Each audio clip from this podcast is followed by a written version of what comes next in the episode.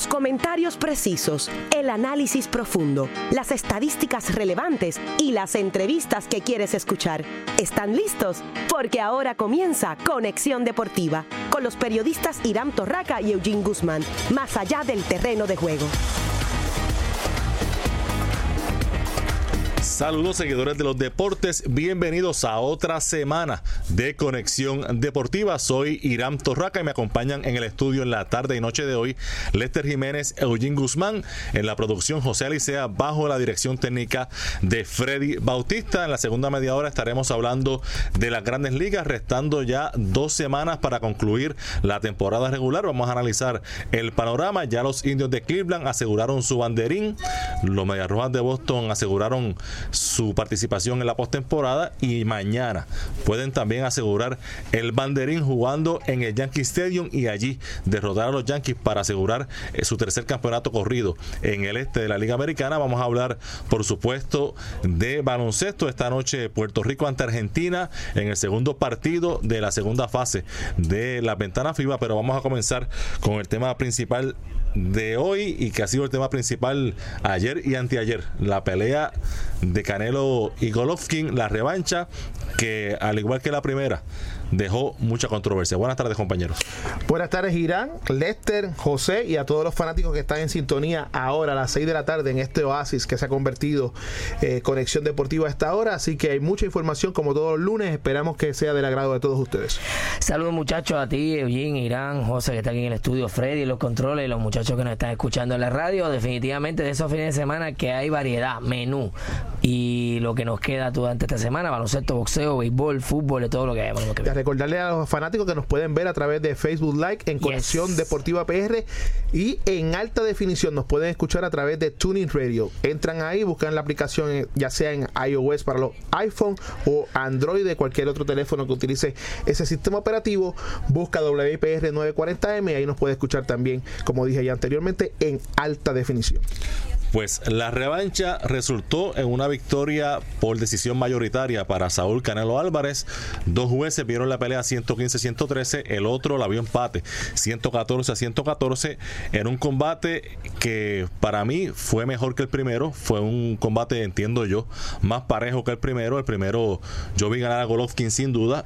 En esta pelea yo vi a Golovkin ganar 115-113, pero puedo entender que haya, alguien haya visto ganar a Canelo puedo entender también que alguien le haya visto empate. Yo creo que hubo muchos asaltos bien parejos, de esos que son bien difíciles eh, de anotar, y fue una gran pelea, no hubo caída, no hubo, en ningún momento ninguno estuvo cerca de, ser derribado, pero se conectaron, pelearon, hubo acción en el medio del ring y ambos sufrieron cortaduras, así que fue una gran pelea eh, y me parece que, que quizás eh, Golovkin eh, pudo haber hecho más eh, en términos de, su agresividad, quizás temprano en la pelea, y eso eh, pues quizás le costó el no ganar la pelea. Obviamente ya hay gente hablando de robo, hay gente hablando de que eh, Canelo es el protegido eh, de, de, la olla y todo el andamiaje boxístico, pero de eso vamos a seguir hablando. Ya tenemos conexión con el compañero José Alejandro Sánchez Fournier, que el viernes, el viernes aquí hizo su análisis y queremos también que haga su análisis, su análisis ahora luego de esta pelea y de lo que ocurrió eh, en Las Vegas y si en efecto fue un robo esa victoria de Canelo Álvarez. José, saludos. Saludos, Irán, y saludos a todos los compañeros ahí, a la audiencia. Bueno, ¿qué te pareció ese veredicto? Bueno, me pareció que se equivocaron de nuevo, pero esta vez se equivocaron por un poquito menos. es como colgarse con eso, colgarse con, con 60. pero pero la, la realidad es que Canelo es el hombre que no pierde ni empata. Bueno, empata, pero no pierde. Eh, y, a, y, a, Golovkin debemos darle el premio honorífico Juan Manuel Marquez al que mejor pierde ganando. Eh, me parece que Canelo hizo la mejor pelea que yo, yo recuerdo en mucho tiempo, quizás desde la de, de, Coto, ¿verdad? Contra un rival de mucho mérito. Eh, peleó bien, fue guapo, echó para adelante los primeros asaltos. El primer asalto fue de estudio, pero el segundo y el tercero lo ganó, me parece a mí, contundentemente sacudiendo a Golovkin, echando, haciendo boxear de reversa, el, rostro de Golovkin se veía que no que estaba siendo sobrecogido, que no sabe, que se estaba dando cuenta que estaba ante un periodo distinto al que al que perdió el año pasado. pero después del quinto, pues Golovkin comenzó a hacer sus ajustes. Canelo, como siempre, pues tuvo que bajar un poco el ritmo porque se tiene que administrar. Es un boxeador como Oscar de la Hoya, que, que parece que genéticamente no son, no son maratonistas, son más como velocistas. Y cuando, si van en una pelea que parece que va para los dos asaltos, tienen que administrarse concienzudamente porque si no se quedan sin gasolina. Y en la segunda mitad, muchos, muchos asaltos parejos, pero que me parece que asaltos parejos que los ganaba uno o el otro claramente. Eh, en el, en el 9 hizo un remonte impresionante. En el 10 lo trató de nuevo, pero se quedó sin gasolina y, y Golovkin eh, entonces dominó el asalto. Fue tremenda pelea y lo triste es que con esta decisión que todo el mundo está en desacuerdo, que yo no conozco a nadie, ¿verdad? De los de los compañeros periodistas que tú bien conoces, dígame, eh, de Kevin Ayole, Doc Fisher, Steve Kim, este Dan Rafael, no vi, ninguno se la dio a Canelo. Yo o algunos se la dieron empate, pero ninguno se la dio a Canelo. Entonces lo que lo que hace este, esta decisión es que la gente cuando recuerde esta gran pelea no van a recordar el gran peleón que fue, sino van a recordar la, que, se la robaron otra vez a, Golovkin. En la cuenta de nosotros, saludos, este José, es Eugene por acá, en la cuenta de nosotros eh, bueno, bueno, bueno, escucharte. Igual, igual, en la cuenta de nosotros escribimos, ¿no? Que el peleón que había sido no iba a eventualmente a, a, salir a relucir porque todo el mundo iba a estar fijándose en la decisión de los tres jueces. Tengo un dato bien importante antes de continuar, los tres jueces fueron Dave Moretti, Glenn Feldman, que fue el que dio la pelea de empate, y Steve Weisfeld. Interesante. Bueno, todos, buenos jueces los tres. Correcto. Los primeros seis rounds los vieron todos de manera igual. El séptimo, octavo, noveno y duodécimo fueron los únicos cuatro rounds que las tarjetas no coinciden. Sí, no, y, entonces el, 12, que fue el decisivo, entonces tú te preguntas por qué, por qué, ¿verdad? Un asalto que ganó no, es que hay que ver quién, ¿verdad? ¿Quién, quién opina. Yo creo que lo ganó Canelo. Pero cuando vi eso, eh, lo, el Golovkin yo tenía ganando los eh, siete asaltos a cinco o incluso ocho a cuatro. Pero fueron, hubo muchos asaltos parejos, eso sí, pero y, y emocionantes y, asaltos que empezaba dominando uno y terminaba dominando el otro. Pero me parece e, esa esa cuestión de que los de que de votar en una pelea de boxeo es difícil, es una patraña, eso de los cuatro los cuatro aspectos que hay que velar y todo eso son excusas de los jueces y del boxeo profesional para tener para, para tratar de confundir a la gente cuando le, cuando dan una decisión que, que favorece al promotor y no y no, no al boxeador que debe ganar porque es bastante fácil ver quién ganó eso no es o sea son muy pocas las peleas que uno dice contra esa yo no sé quién la ganó ¿verdad? Eh, eh, y, y, es que han confabulado para, para que la gente piense que eso es un arte oscuro, ¿verdad? Un alquimista hay que ser para, para votar y no es así. Eh, me parece una estadística importante que volvió Golovkin a conectar más golpes a tirar más, a tirar más golpes eh, y a, conectar más golpes en, la mayoría de los asaltos, creo que en 7 u 8 asaltos dominó eh, conectando y tirando más golpes. Y eso, ¿verdad? La pelea de boxeo son dos asaltos, son como 12 peleas distintas. Hay que votar por cada asalto individual. Y si tú eres el que más que conecta, usualmente es bien difícil que tú pierdas un asalto pegándole al, tu rival más de lo que él te pega a ti, ¿verdad? Eh, a, veces es así de sencillo. Pero, eh, me parece que fue una, una, pelea emocionante, una decisión cerrada, pero que la ganó Golovkin. Que, hay, que, que hay que destacar, Dirami y Eugene, que se puso viejo en, el año en el año desde la primera pelea. Ah, por ahí no va. Tenía la no tenía la explosividad en las manos, el jab se veía fajándose para meter ese jab que antes él metía como un pistón, que tenía lo que le dicen los americanos el snap, ese, ese, ese reflejo de látigo, ese, ese pistón este explosivo, y la derecha lo mismo que se puso viejo, pero incluso, ¿verdad? Y viejo se lo volvió a ganar y, y no, no, le dieron la, decisión. Eh, saludos, José. Precisamente, te habla Lester por acá. Precisamente eh, de. Lester, hermano, ¿cómo estamos? Bueno, igual, hermano, igual que siempre es un placer.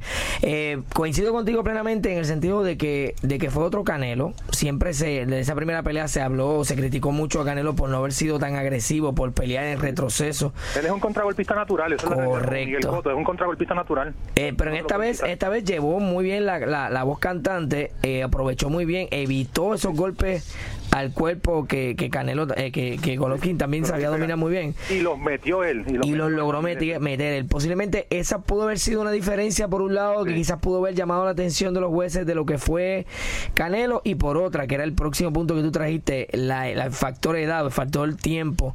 36 años para esta pelea, se vio un poco más lento, más telegrafiado los golpes de Golovkin. Pregunta clave, para una tercera pelea, eh, un año más tarde, ¿podría pesar esto grandemente lo que sería un, resultado adverso nuevamente para Golovkin?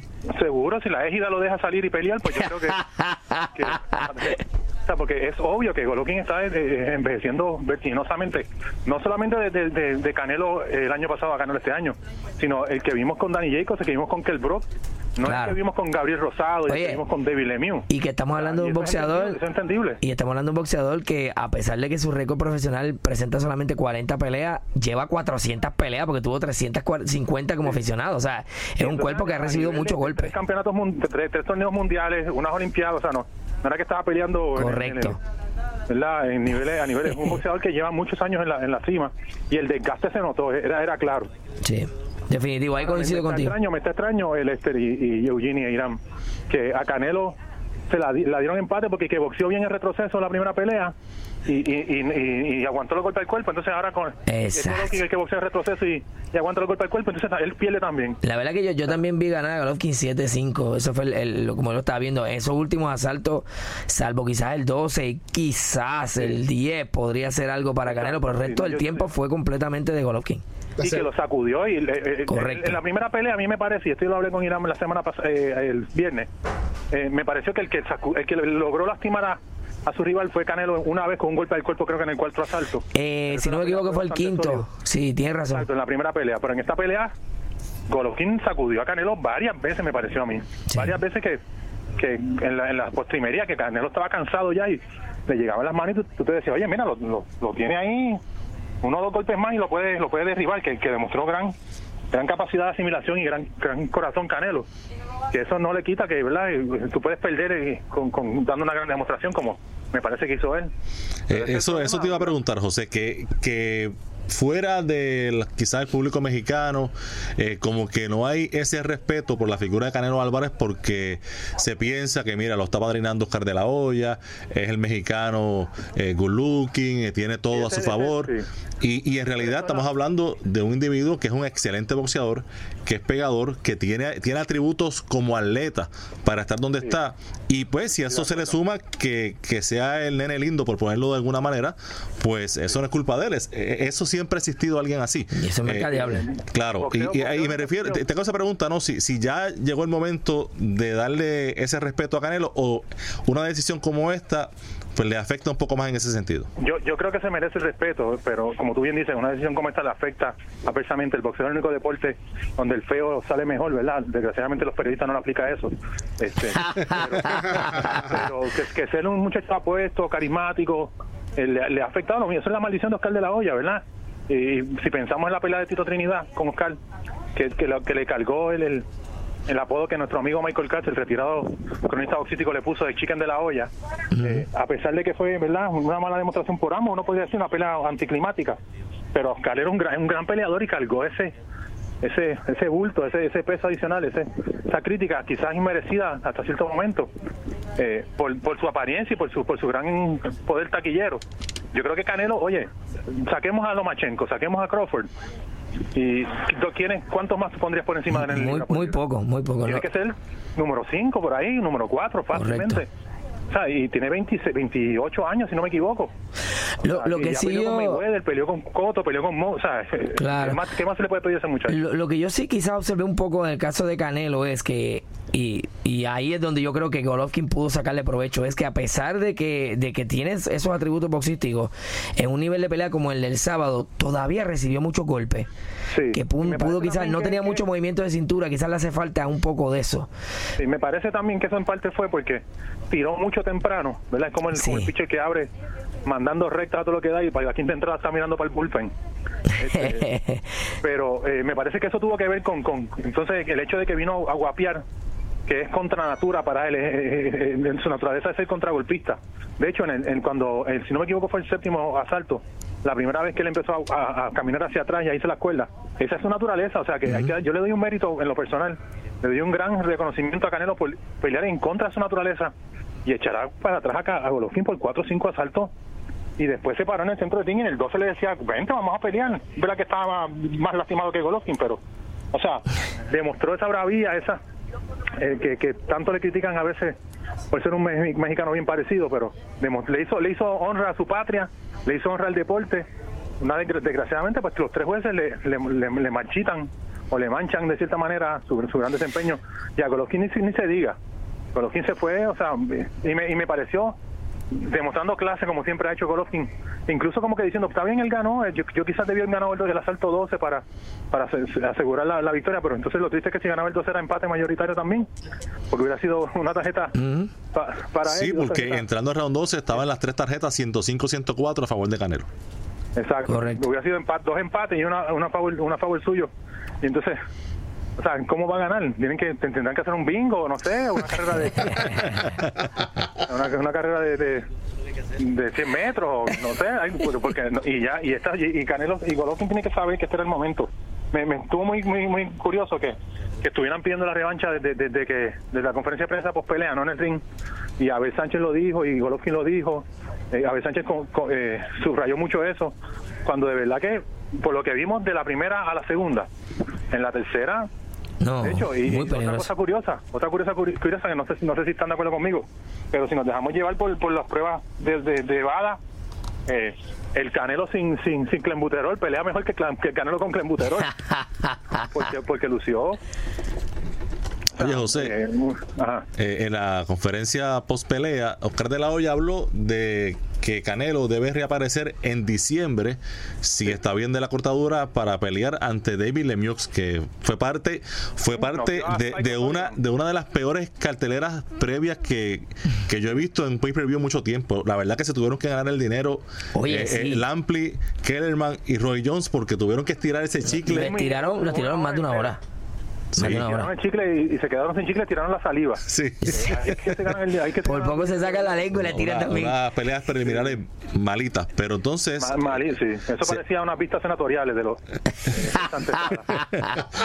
Pues eh, Lemieux en diciembre supuestamente esa es una pelea que Canelo debe ganarla con un brazo amarrado. Nita, todo el mundo sabe que Lemieux es un muchacho que tiene buena ofensiva contra boxeadores mediocres y mala defensiva contra boxe- boxeadores buenos. Spike O'Sullivan lo, lo mejor que hizo fue vender vender la pelea con lo mucho que habló y, y ir con el bigotito este Con de el bigotito, sí, allí, sí. que, que- que por poco se lo quitan con un gancho de izquierda allí. Sí. Pero es una Pues pelea cómoda, esto es una pelea, eso debe ser una pelea comodísima para para para sí, eh, eh, Canelo. eh, O'Sullivan tardó más tiempo arreglándose el bigote que lo que estuvo en el ring. Esa es la versión irlandesa de, de Joaquín Roman. Eh, pero te, te pregunto, obviamente esto puede ser parte de una estrategia de Oscar de la Hoya de sí, vamos a hacer la tercera pelea, pero vamos a darte más tiempo para que te sigas poniendo más viejo. Seguro. No, por- Seguro, sin duda. lo echaron a la olla de nuevo que se siga como cuando uno hace langosta, ayer ve langosta, lo echaron un ratito más a la, a- el, el virlo ahí para esperar a ver cómo llega, cómo está para mayo. Y Canelo se merece una pelea como esa, ¿verdad? Eh, digo, ambos yo diría que se lo merecen. Lo que pasa es que con 36 años, Golovkin no se puede dar el lujo de hacer una pelea preparatoria, tiene que primero recuperarse porque salió bien mal- maltratado eh, físicamente, que eso no significa que haya perdido, pero ¿verdad? tiene el cuero ya más, más, más frágil. Eh, pero eh, me parece que sería una buena estrategia de Oscar. Es una buena pelea para venderle. Mew es un muchachito también bien parecido, que, que pega, eh, que, no van a pasar ninguna de las peleas en donde lo noquearon. y van a pasar solamente ¿verdad? la de O'Sullivan y eso para venderlo. Y una peleita en diciembre y para mayo quizás una pelea con con una, la tercera con, con Golovkin, ¿verdad? Y, y en el caso de Golovkin, eh, entiendo, José, que si va a continuar boxeando, debe, tiene que hacerla, aunque según mientras más tiempo pase sea peor para él por la diferencia de edad. Sí. Pero ahí no hay nada más. Ahí, el dinero, el dinero no. está Canelo, Golovkin, ahí no hay nada más. Exacto. Y, y que es una pelea que, que se vendería eh, de todas maneras porque por las controversias, de- desafortunadamente.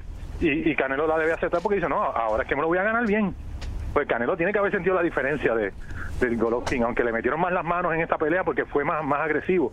Eh, el resultado final a mí me parece que Canelo tiene que... O sea, Canelo me pareció que, que en la primera pelea, y esto lo hablamos el, viernes, en la primera pelea él se fue con la satisfacción de, de decirse a sí mismo, yo le puedo aguantar las manos a este tipo. Y en esta en esta pelea se fue con la satisfacción de decir, yo le puedo meter las manos a este tipo. Y, y con esas dos, ¿verdad? Yo creo que la tercera, a menos que, que se sobreconfíe o se prepare o haya ¿verdad? alguna varia- variable de esa que uno no conoce, eh, debería ir eh, de amplio favorito. Oye, y si se da la tercera pelea y resulta que gana Golovkin, entonces sería un empate y uno a uno en Uno a uno, victoria. sí. Se- o sea se- que se si gana Golovkin hay cuatro peleas. No, no hay forma, no hay forma. Si gana Golovkin, esto es WWE. Sí, no, si gana Golovkin, se, se va para, allá, para Kazajstán y no, no lo vuelven a ver. No lo ve, exactamente. Pero- Yo haría lo Bueno, mismo. bueno, pero Marqués, como, como hizo Marqués, ¿verdad? Es la misma mentalidad de Juan Manuel Marqués que dice, oye, me he ganado a este, a este filipino tres veces y, y me- no me lo han dado. Y tú, cuando le metió el knockout dice, no, no me vuelve a ver en, en un ring, no me vuelves a ver en una conferencia de prensa, no me vuelve a ver en un shopping center. No se lo ha encontrado ni en un centro espiritista. Mira, ahora que tú mencionas a Marque y, y hablando un poco de lo que está hablando Irán ahorita, de lo que de, de la posición que debe tener Canelo en la historia del boxeo, ¿no crees que quizás eh, de alguna manera es injusto eh, lo que hacen con Canelo al tratar de, de no de no darle reconocimiento que merece dentro de la historia del boxeo mexicano cuando lo comparamos con leyendas como es Julio César Chávez, como es Juan Manuel Márquez, como es Marco Antonio Barrera, un muchacho que apenas tiene veintipico de años y todavía y ha peleado con lo mejor que es la división y los tratan de comparar con leyendas que llevan 100 peleas. Tú sabes, O sea, Eh, eh, eh, José, pero, pero, pero a mi entender, esa es la clase, ¿no? Que, que ha puesto Por la vara tan claro, alta, demasiado, privilegiada en el demasiado boxeo alto. mexicano. Pero entonces Pero- pedirle a un muchacho de me 24 parece- años que lleve ese nivel, eh, me parece que también es demasiado. bueno, hay, hay que Sí, darle tiempo. Que, que en Claro. parte la- los que hacen ese planteamiento, Lester y Eugene y Irán, no lo hacen por, por mérito boxístico, lo hacen por, por algún subterfugio que no les gusta porque, como pasaba con Oscar de la Hoya también, que había mucha gente que, que lo criticaba más porque era porque grabó un disco de ranchera y porque Porque di- di- dime, dígame qué boxeador mexicano a los 28 años tenía el resumen que él, tu- que él tenía. Sí, a eso es lo que me refiero, ahí que voy. Juan Olivares, de Julio César Chávez, pero ¿quién más? Ah, eh, eh, Canelo, Canelo perdió con Mayweather y, y no ha perdido con más ninguno, ah, eh, digo, de, de, de- de- ¿verdad? Debatiblemente con, con Golovkin. Oficialmente. Incluso tú le, cuentas, tú le cuentas una derrota con Golovkin. Eh, estamos hablando de Gennady Golovkin. El Exacto. mejor peso mediano de, de, de Bernard Hopkins y uno de los mejores de, de- del- del siglo del nuevo siglo. O sea que, que es bien injusto. O sea, en, mérito, en mérito propio, en mérito propio Go- eh, Canelo tiene mucho de lo que está orgulloso y, y no debe estar solamente en la lista de los mejores libra por libra actualmente, sino de los mejores boxeadores mexicanos que, que hemos visto en, en- en dos o tres décadas. No estamos y eso es mucho decir porque en, en las últimas tres décadas hemos visto a, a Eric Morales, Marco Antonio Barrera, eh, por ahí se- si seguimos no, no paramos, pero él tiene mérito, entonces y lo bueno es que, que debemos reconocerlo muchachos porque le queda todavía varios años de buen boxeo. Y él, y se- eh, hay- verdad no, no queremos que pase como le pasó a alguna gente con Coto o con Oscar de la Hoya que cuando se retiraron que dicen ah contra mira sí ese muchacho era bueno y no lo reconocieron verdad por, por, por disgustos personales o, o porque porque la industria lo favorece injustamente.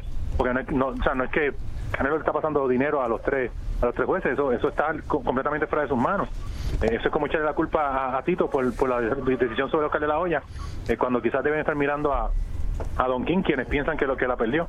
Eh, o sea, que, que el boxeo es muy complicado y siempre y siempre la culpa le cae usualmente al boxeador, al que menos la merece. Bueno, José, gracias por tu análisis. Seguimos en comunicación. Siempre Seguro. eh, un placer hablar contigo de boxeo y de, de todos los temas deportivos. Seguro, un placer escucharlo y, y siempre la orden, muchachos. Un abrazo, hermano. El Saludos. compañero José Sánchez Fournier. Oye, Lester, y si. ¿Cuántas veces lucharon Carlitos Colón y Abdullah de Bucho? Válgame. Y Dios. Chiqui Star y el Invader. Miles de Pues veces. que peleen Golovkin y Canelo cuatro veces, ¿no? Digo, Si, Golo- si- si van a ser así de buenas, Claro. que peleen No, toda la semana si, si los dejan. Golovkin va a tener 37 años, pero si a los 37 años te dan a ti 24, Pues 28, claro. 50, 60 millones de pesos, pelea aunque se en silla de rueda. Fíjate de eso. Así que estén pendientes que el año que viene será la tercera y si gana Golovkin, quién sabe si la cuarta el próximo año. Esto es Conexión Deportiva. Porque el deporte también es noticia. Esta es tu conexión deportiva, más allá del terreno de juego.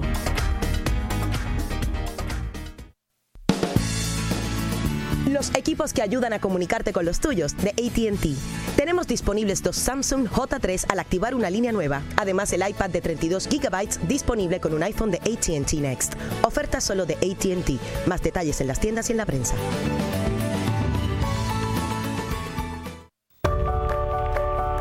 El Adoquin Times es un periódico cultural impreso mensualmente, siendo hoy el rotativo gratuito de mayor crecimiento en lectoría con permanencia en los hogares alrededor del área metropolitana de San Juan, Guaynabo y Carolina.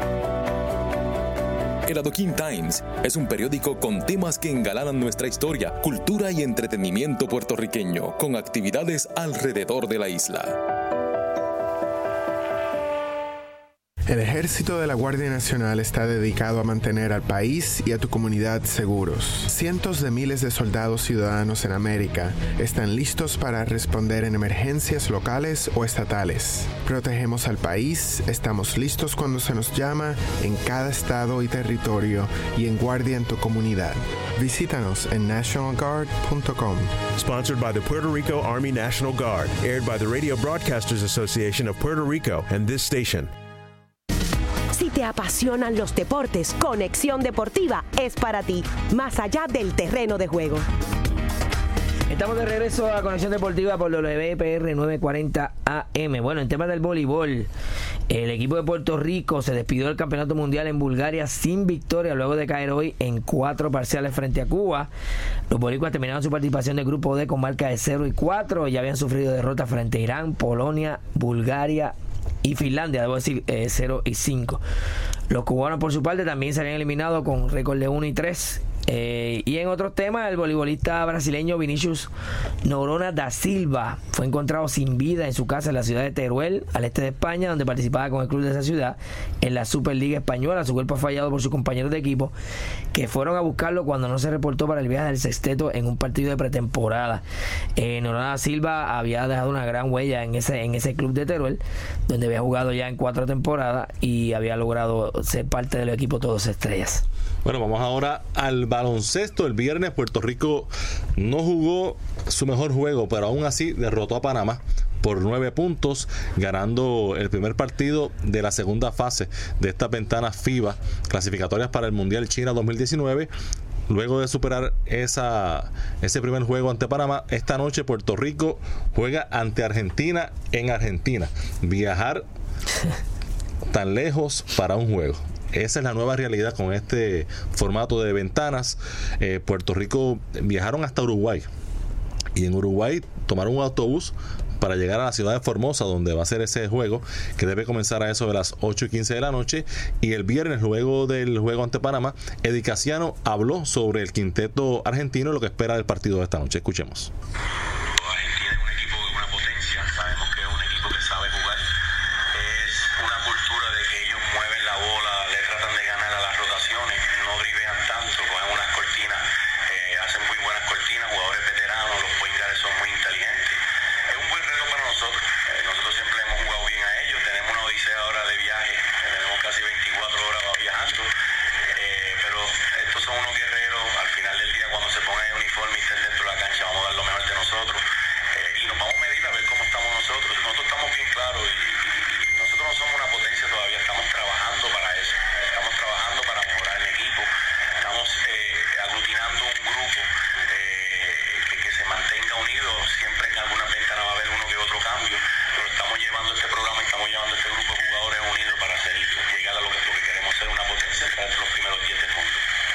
Escucharon a Eddie Casiano que mencionó que entre una ventana y otra hay cambios, pero a veces también en la misma ventana hay cambios. Ya hoy se produjo uno, Eugene.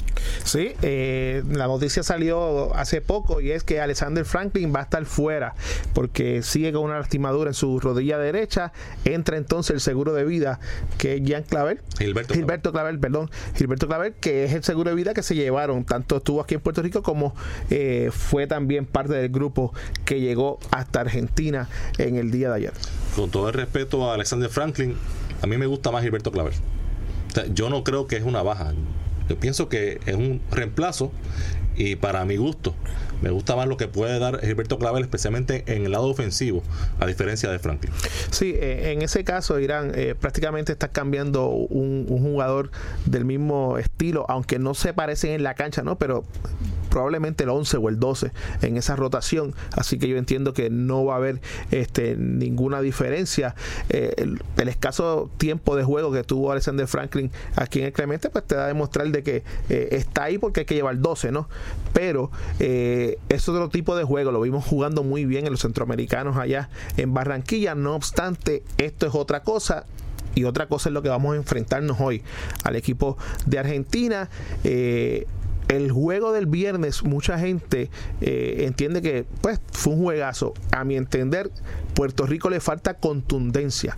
Hemos hablado y lo hablamos el viernes pasado ya. El que, piense que fue un juegazo, pues no conoce mucho baloncesto. No, claro, pero es que he hablado con varias personas y me, han dicho eso y yo como que, wow, tú sabes, es difícil entender el, el, básquet de la forma en que lo ven otras personas.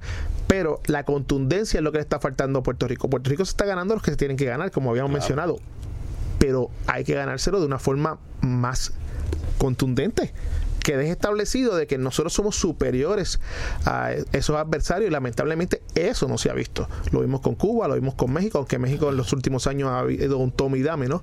Pero en el caso de Panamá, que un, con un equipo prácticamente eh, diezmado eh, física y mentalmente ante un equipo puertorriqueño que lógicamente muchos están jugando ya en el baloncesto superior nacional y a mi entender yo creo que le falta todavía eh, esa contundencia, e, e, esa identidad de equipo. Y lamentablemente, aunque Eddie tenga en, su cabeza no llegar hacia un punto, hacia un norte, hacia el tope de la montaña, esto cambia y cambia y eventualmente va a ocurrir porque Barea no va a estar disponible para noviembre, diciembre y eventualmente para febrero. Es un problema de cohesión que va a crear siempre que haya una ventana en particular. Ahí diste la palabra que para mí es más, más, más certera todavía, cohesión. Y el hecho de que Puerto Rico básicamente está jugando eh, y está ganando por su talento individual, no necesariamente porque en términos colectivos han podido eh, agrupar las herramientas necesarias.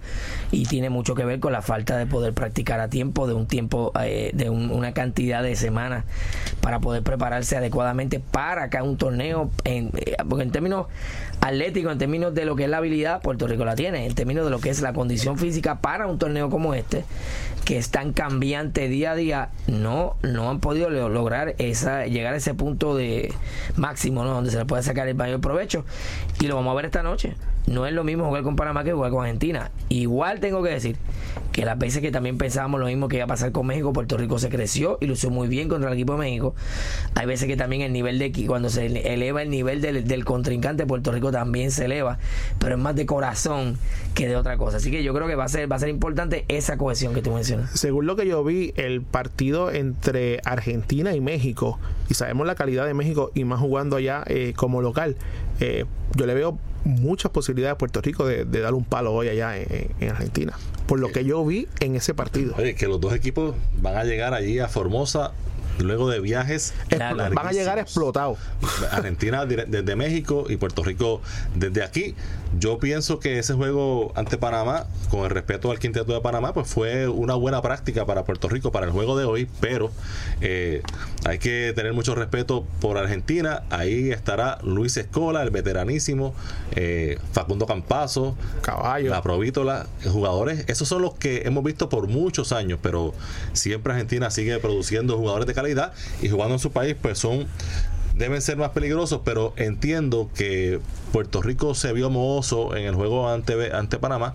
Tuvo ahí 40 minutos para estar en mejor condición para el juego de hoy, que obviamente es el más importante, y que si Puerto Rico saca este juego, pues su básicamente ya está casi en, el mundial y, y es un juego de esos que si lo ganas es un extra porque como tú dices, Puerto Rico ha logrado hasta ahora controlar el vencer a los equipos de su eh, nivel o un poco inferior. Y en honor a la verdad, en la entrevista que le hicimos a Eddie Casiano el pasado jueves, que, que estuvo aquí en directo, eh, nos habían comentado el hecho de que Puerto Rico había practicado prácticamente con un, eh, una escuadra completa el miércoles, claro. por primera vez. Ahí está. Y lógicamente el viernes fue el juego, así que no hubo mucho para, para ajustar porque estaban practicando tres contra prácticamente lo que era un 3 por 3 para 3 lo que estaban haciendo. Así que ese es el beneficio de la duda que tenemos para los para los nuestros. Eh, esperemos que hoy se vean mucho más sueltos en cancha. Y vamos a escuchar a José Juan Barea en sus impresiones luego de la victoria ante Panamá y su comentario sobre el juego de esta noche. Nada buen juego. Mucho crédito al, equipo de, Panamá un, equipo bien físico grande eh, lo, más importante era hoy en los rebotes yo creo que hicimos todos los que jugaron hicieron tremendo trabajo en los rebotes. Eh, pero nada, como dijo Eddie, yo creo que dominamos todo el juego. creo que la bola tenemos que cuidarla mejor. Eh, eh, personalmente también la bola tengo que cuidarla mejor. Y, nada, pero, bien contento con, la victoria de hoy. Todos los juegos son muy importantes. Llevamos tres corridos aquí en Roberto Clemente. Gracias a la fanaticada nuevamente por, por el espectáculo que ponen aquí cada vez que nosotros jugamos aquí, aquí en, Roberta, así que el equipo estamos bien, bien contentos. Bien, ahí escucharon a el armador estelar José Juan Barea, que luego del partido de esta noche no se volverá a poner la camiseta de Puerto Rico hasta el Mundial en caso de que Puerto Rico logre ¿no? ese, ese gran objetivo, que no tenemos duda de que pueda ser, ¿verdad? Pero sí, no va a estar en la ventana de 29 de noviembre, diciembre 2, ni tampoco en la de febrero, 21, 21 y 25, 22 y 25. Febrero, que va a ser aquí en Puerto Rico. Correcto. Febrero 22 y 25, y 25 ante Argentina y Uruguay, respectivamente. Eh, mira, yo creo que varias cosas eh, se pueden hablar de este partido. De por lo menos en la entrevista que Sergio Hernández, el dirigente de, Argentina, le concede a Carlos Rosa, habla una cosa bien importante. El equipo de Argentina, conocemos a, conocemos a, Escola, conocemos a algunos de sus jugadores, pero hay una cepa de jugadores argentinos que están jugando en el, baloncesto europeo que están dejando una huella importante y esa es la nueva generación, ese es el, relevo generacional que tanto se habló de esa, de, de esa generación dorada del baloncesto argentino. Vamos a ver parte de ella en este partido de esta noche. Segundo, Argentina conoce muy bien a Puerto Rico. Y Sergio, sobre todo Sergio, que lo ha visto jugar en muchas ocasiones, hace unas declaraciones bien interesantes de cómo destaca lo que es el liderato del equipo de Puerto Rico, cómo lo ha visto eh, jugando en los últimos torneos, cómo ha mejorado en términos tácticos. Pero no habla de las cosas que él también observa, las que le puede sacar provecho, y ese es un veterano en ese sentido. Yo creo que Puerto Rico va a poder lucir bien esta noche si logra establecer su juego eh, calmado eh, estamos contra un equipo que tiene un gran dominio del balón. Va a tener que establecer de alguna manera, en el caso de Barea va a ser importante ese liderato. Y Barea tiene una espinita que no se sacó del 2011 cuando se jugó en Mar del Plata, el preolímpico. Y Barea se quedó a un canasto de dejar pegado a Argentina en ese torneo. Eh, eh, que recuerdo claramente con el sonido de la chicharra, esa bola jugó con el aro y no entró. Y yo estoy seguro que Varea va a querer ir a Argentina hoy a, cobrarse esa que se quedó guindando ese día. Oye, y Puerto Rico, yo me imagino que, va a jugar en la defensa zona en algún momento para tratar de evitar el uno contra uno de, de Luis Escola. Si esa zona si Puerto Rico la juega y es exitosa y Argentina falla del tiro a distancia, puede controlar el juego en la pintura, eso puede cambiar el juego, porque eh, esas son las estrategias que en muchas ocasiones pues el dirigente tiene este plan para controlar a un jugador X, especialmente un jugador en el área de la pintura, pero si ellos vienen anotando a distancia que tienen los tiradores, pues entonces cambia todo el panorama, pero si en efecto resulta que ellos no anotan el tiro largo, entonces pues Puerto Rico puede tener una, una muy buena posibilidad, porque entiendo que, el plan debe ser eh, tratar de controlar lo más posible a Luis Cole. Puerto Rico no tiene ese jugador en la pintura eh, tan defensivo, tan sólido, que pueda contener uno contra uno. Y yo espero hoy ver más minutos en cancha Ángel Rodríguez, que por su buena defensa ante Campazo, ¿verdad? Podría ser un, uno de los macheos individuales que nosotros podríamos estar muy pendientes porque le va a dar una oportunidad a, un joven probarse con ya uno establecido en la Liga ACB de España, que es Campazo. Así que va a ser bien interesante ver este partido que, como bien dijimos, eh, a las 8 y cuarto de la noche se podrá ver aquí en Puerto Rico por Guapa 2. También estarán en acción Uruguay contra México, Chile contra Canadá, Panamá contra Estados Unidos. Ese juego Uruguay-México bueno. Sí, en el grupo E domina Estados Unidos, eh, luego de siete partidos, eh, en un empate con el equipo de Argentina, ambos tienen 6 y 1 y 13 puntos. Puerto Rico está en la tercera posición con 5 y 2 y 12 puntos. Uruguay en la cuarta con 11 puntos. Panamá y México, ambos con 3 y 4, juegan para 10 puntos. Recuerden, pasan los mejores 3 de cada grupo, del grupo E y del grupo F. Y el cuarto mejor de ambos eh, grupos es los que tienen el pase directo entonces a China 2019. Mientras en el grupo F, Venezuela domina 7 a 1. Ayer venció 79 por 78 a la República Dominicana. Brasil con 6 y 2 al no presentarse Islas Vírgenes. De eso vamos a estar hablando rapidito. Eh, se le acredita la victoria 20-0. Así que eso va a ser bien interesante porque lógicamente al no, al no ver al no haber un juego contra y las Vírgenes, el cuarto del otro grupo puede ser el que termine con mejor récord que el cuarto del grupo donde está Puerto Rico y por eso es que entonces hay que jugar bien duro esta noche. Canadá en la tercera posición con 6-1 con 13 puntos, Dominicana en la cuarta posición con 13 y las Vírgenes 9, a ese no va a adelantar más porque por el problema del visado que tuvieron ya no se van a presentar más a cancha todos los partidos eh, confiscados en contra de ellos y probablemente una sanción bien dura de la FIBA contra esa organización y Chile que sabemos que eh, de comparsa 1 y 6 con 8 puntos en la sexta posición. Ahí ya estamos viendo un problema de este formato de ventana. Un país como Islas Vírgenes que quizá no, no estaba acostumbrado a, tener eh, que estar aglutinando tanto jugador eh, para diversos torneos en tan corto tiempo, está teniendo esta dificultad porque eh, no es una federación poderosa, no es un programa estructurado, no tienen una liga, ellos tienen jugadores repartidos en, en, sus islas, en Puerto Rico tienen a Walter Hodge, en Estados Unidos tienen otros jugadores. Y para ese tipo de federación, este formato es mortal. Es bien complicado. Y Jun, y Jun lo mencionó el pasado viernes sobre la cantidad de dinero que había eh, eh, en inversión para moverse con los jugadores, los, los pasajes y todo, y habló de prácticamente 40 mil dólares, lo recuerdo hoy. 42 mil. Imagínate, imagínate entonces Islas Vírgenes, que no tiene los recursos necesarios y lógicamente no ha podido jugar en Islas Vírgenes porque todos sabemos lo que ocurrió con el huracán Irma cuando pasó por allí.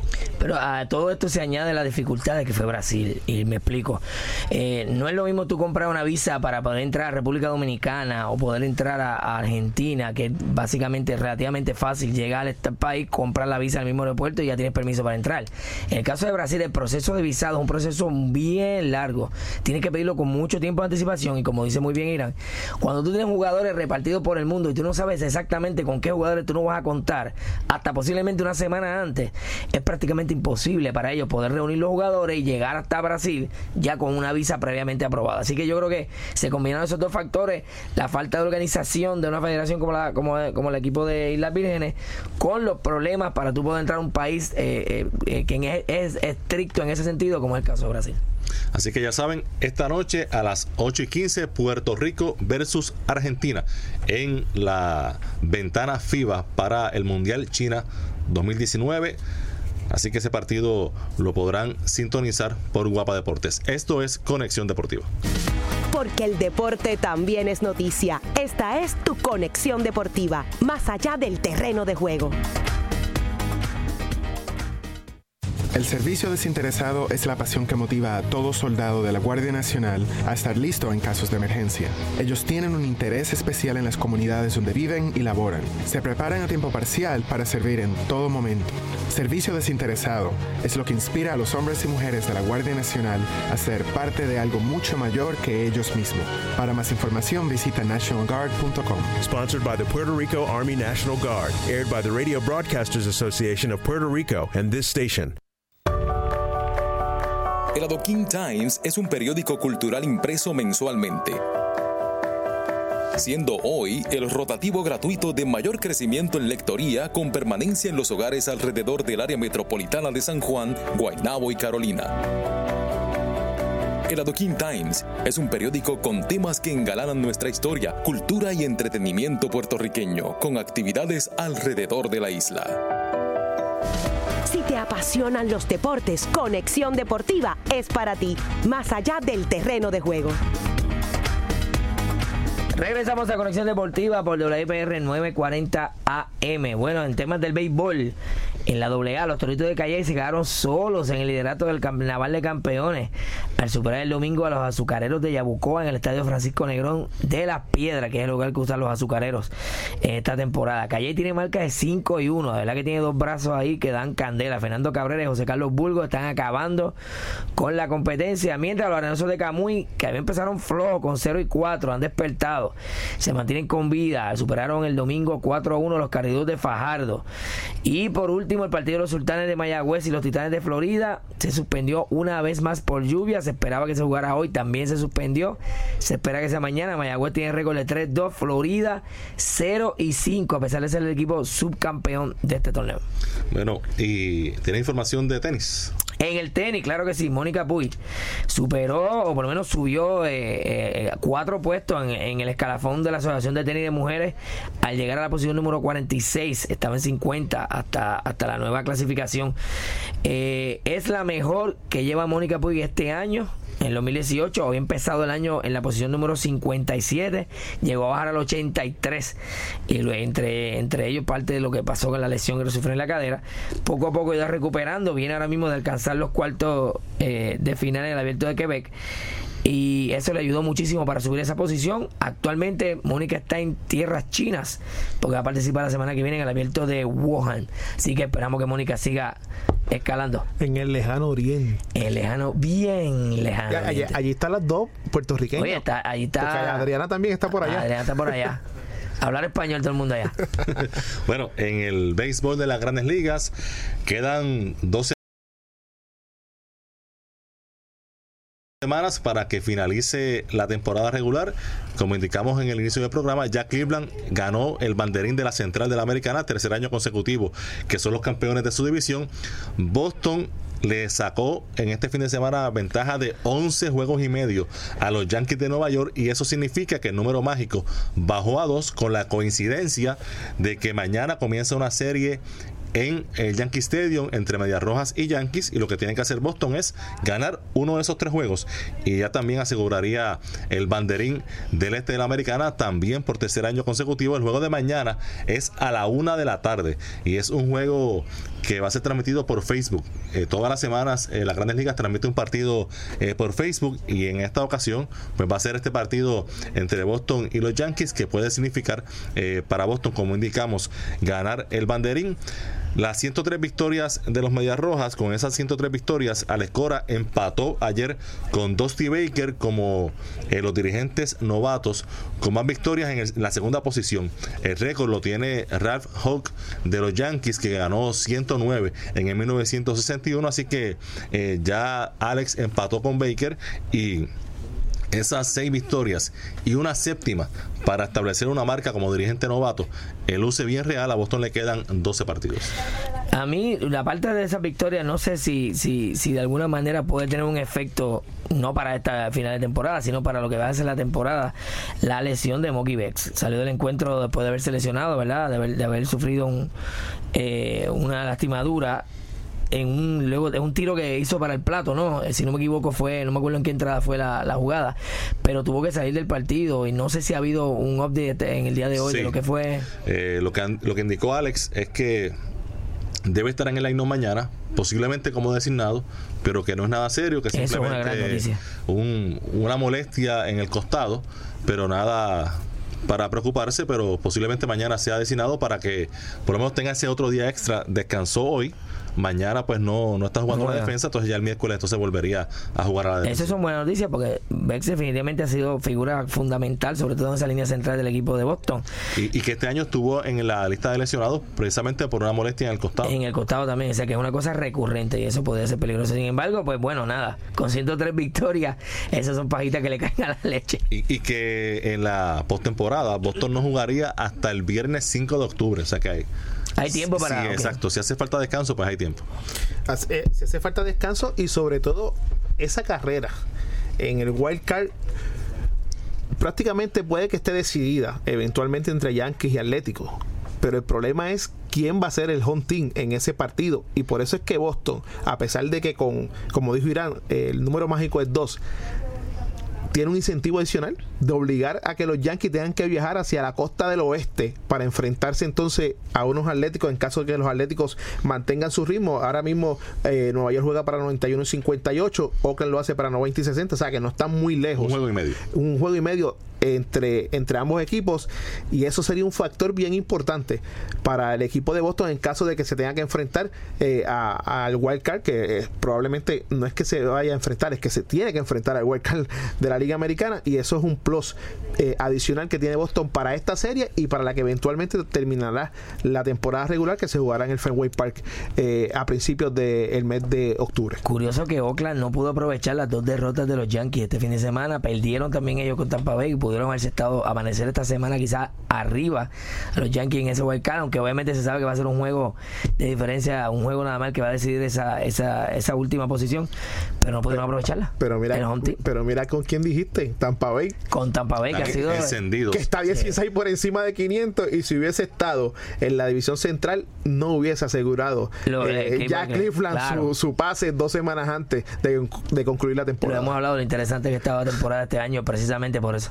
Oye, y Oakland en un momento dado tenía dos puertas, el wild card y la división. La de la división no es que está cerrada por completo, pero ya Houston ha sacado cuatro juegos y medio que ha tomado un respiro. Eh, Houston, eh, por lo menos en la división, y cuatro juegos y medio, quedando dos semanas con Oakland. eh, batallando para, para el wild card pues me parece que Houston ahí eh, tiene un respiro bastante bueno y debe prevalecer en esa división en la Liga Nacional Atlanta le ha Oye, sacado Irán, sí eh, discúlpame. Eh, lo triste es que Oakland tiene 90 victorias. Y si estuviese jugando en la Liga Sí. Nacional, estuviese el líder porque el que más tiene tiene 87. Es increíble eso. Mismo, ¿eh? Correcto, sería el mejor equipo en la Liga Nacional. Pues Atlanta le ha sacado seis y medio a los Phillies, así que ya eso luce eh, bastante cómodo para los Bravos. 7 y 3 los últimos 10, a la inversa Filadelfia, 3 y 7. Los Cachorros le han sacado eh, dos y medio a Milwaukee, que Milwaukee se mantiene ahí eh, en la batalla por, por la división central. En el oeste, Uy, ahí sí ahí está sumamente interesante. Colorado, ventaja de medio juego sobre los Dodgers. Y esta noche en Los Ángeles inician una serie Rockies y Dodgers. Eso va a ser bien interesante. La verdad que esa división este eh, eh, ha estado caliente todo el año. Primero San Francisco, los Dodgers, Arizona, los Rockies ahora en esa posición. Así ha, ha sido bien interesante. Y en el caso de Houston, que hablaste de Houston, lograron engranar cuando le hacía falta. Ahora que tienen todos sus recursos eh, disponibles, se han despegado seriamente. Ocho victorias de los últimos 10 compromisos. Ese es el equipo campeón que estábamos esperando ver durante toda esta temporada, aunque aún así se mantuvieron en ese liderato eh, de su división. Pero este parece más el equipo que ganó el campeonato el año pasado lo que había jugado el resto de la temporada. Y en el wild card de la Liga Nacional, Milwaukee tiene tres de ventaja. Está en una buena posición. Los Dodgers y San Luis están empatados en la segunda y este fin de semana jugaron cuatro veces. En San Luis los Dodgers ganaron 3 de 4, o sea que comenzó la serie con San Luis con ventaja de dos juegos con la oportunidad en su parque de básicamente eh, despegarse y sacar, sacarse de encima a los Dodgers y los Dodgers fueron allí, ganaron 3 de 4 en, en San Luis y por eso está ese empate en la segunda Y posición. hablabas de lo que es la serie de los Rockies y los Dodgers, que va a ser bien interesante, pero mira la de Cardenales y los Bravos. Sí, que San comienza Luis esta tiene noche. un compromiso bien importante contra los Bravos, que es uno de los equipos más calientes de la Liga Nacional ahora mismo, y ellos están batallando por mantenerse de flote en el Wild Card. Y en el caso de Arizona se han desinflado, están a 4 del wild card, a 4 y medio de la división. Así que eh, me parece que ya Arizona y Filadelfia, eh, gracias por participar. Ya están pensando en el año que viene, pero fíjate, ha sido bien interesante porque se ha decidido prácticamente en el último mes eh, de competencia, no como otros equipos que eh, prácticamente desde abril ya habían tirado la toalla y había que cumplir con, con el itinerario de 162 partidos. Y muchachos, mañana vuelve el torneo de clubes más importante del mundo, la, la Champions League en Europa ocho grupos divididos en cuatro equipos, partidos de ida y vuelta durante todo este mes hasta que termine el año. Luego de eso vendrán los octavos, cuartos, semifinales y final para sacar un campeón. Recuerden que el Real Madrid, tres años consecutivos campeón de la Champions League, mañana a las 12 y 55 de la tarde. Y esto es bien importante porque es un cambio nuevo en el formato de lo que es la Champions. El Barcelona jugará contra el PCB. También harán eh, debut el Inter de Milán y el Tottenham de la Premier League de Inglaterra. Estos dos partidos a las 12 y 55. El del Barça se podrá ver a través de Univisión y TNT, que compró los derechos, Compró los derechos, de la sí. Champions. Así que transmisiones en español, transmisiones en inglés. A las 3 de la tarde, el Mónaco se enfrentará al Atlético de Madrid. Yes. Y el Dortmund visitará al Club Bruges. También se enfrentarán el Serena y el Napoli. Pero el otro juego bien importante de la jornada será a las 3 de la tarde cuando el Liverpool reciba al Paris Saint Germain en lo que debe ser un Oh, partidazo, partidazo. para dar inicio a la Champions en este 2018-2019. La final de la Champions se jugará en el Wanda Metropolitano, que es el actual eh, eh, estadio que utilizan eh, los colchoneros allá en la ciudad capital de España, Madrid. Así que todo ya está en bandeja de plata para lo que mañana será el inicio de la Champions League. Todos los detalles los tendremos aquí a las 6 de la tarde en Conexión Deportiva. Esta Champions tiene muchos detalles que van a seguir surgiendo a medida que vaya corriendo el torneo. Entre ellos está el hecho de, obviamente, Cristiano Ronaldo con el equipo de, la Juventus, pero también la prensa europea está destacando mucho la figura de Iker Casillas, su vigésimo torneo de la Champions.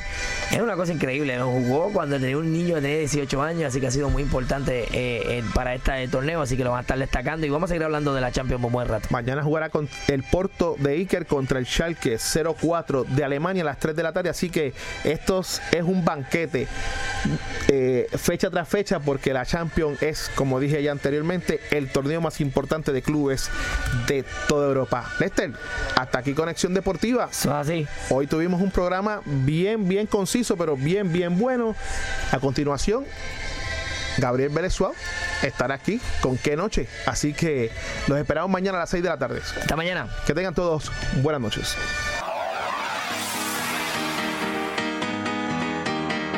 Esto fue Conexión Deportiva con los periodistas Irán Torraca y Eugene Guzmán. Conéctate de lunes a viernes a las 6 de la tarde. Conexión Deportiva, más allá del terreno de juego.